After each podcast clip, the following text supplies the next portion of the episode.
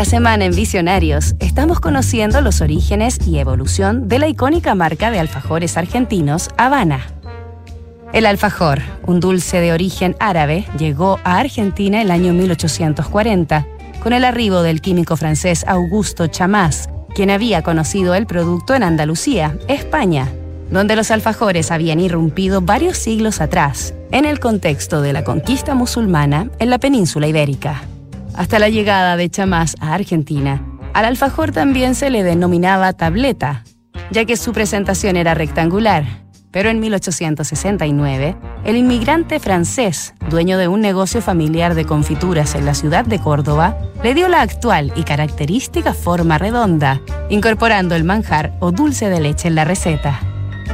Hacia la década de 1930, otro inmigrante europeo, el griego Demetrio Elíades, oriundo de la isla de Creta, migró a Buenos Aires para, cuenta la leyenda, trabajar en la industria del tabaco bajo las órdenes de su compatriota Aristóteles Onassis, en su momento el hombre más rico del mundo, de quien habría sido amigo de infancia en Grecia.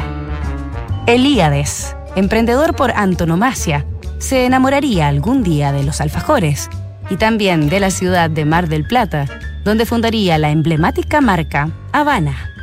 Nos reencontramos mañana en Visionarios con otro capítulo de esta historia.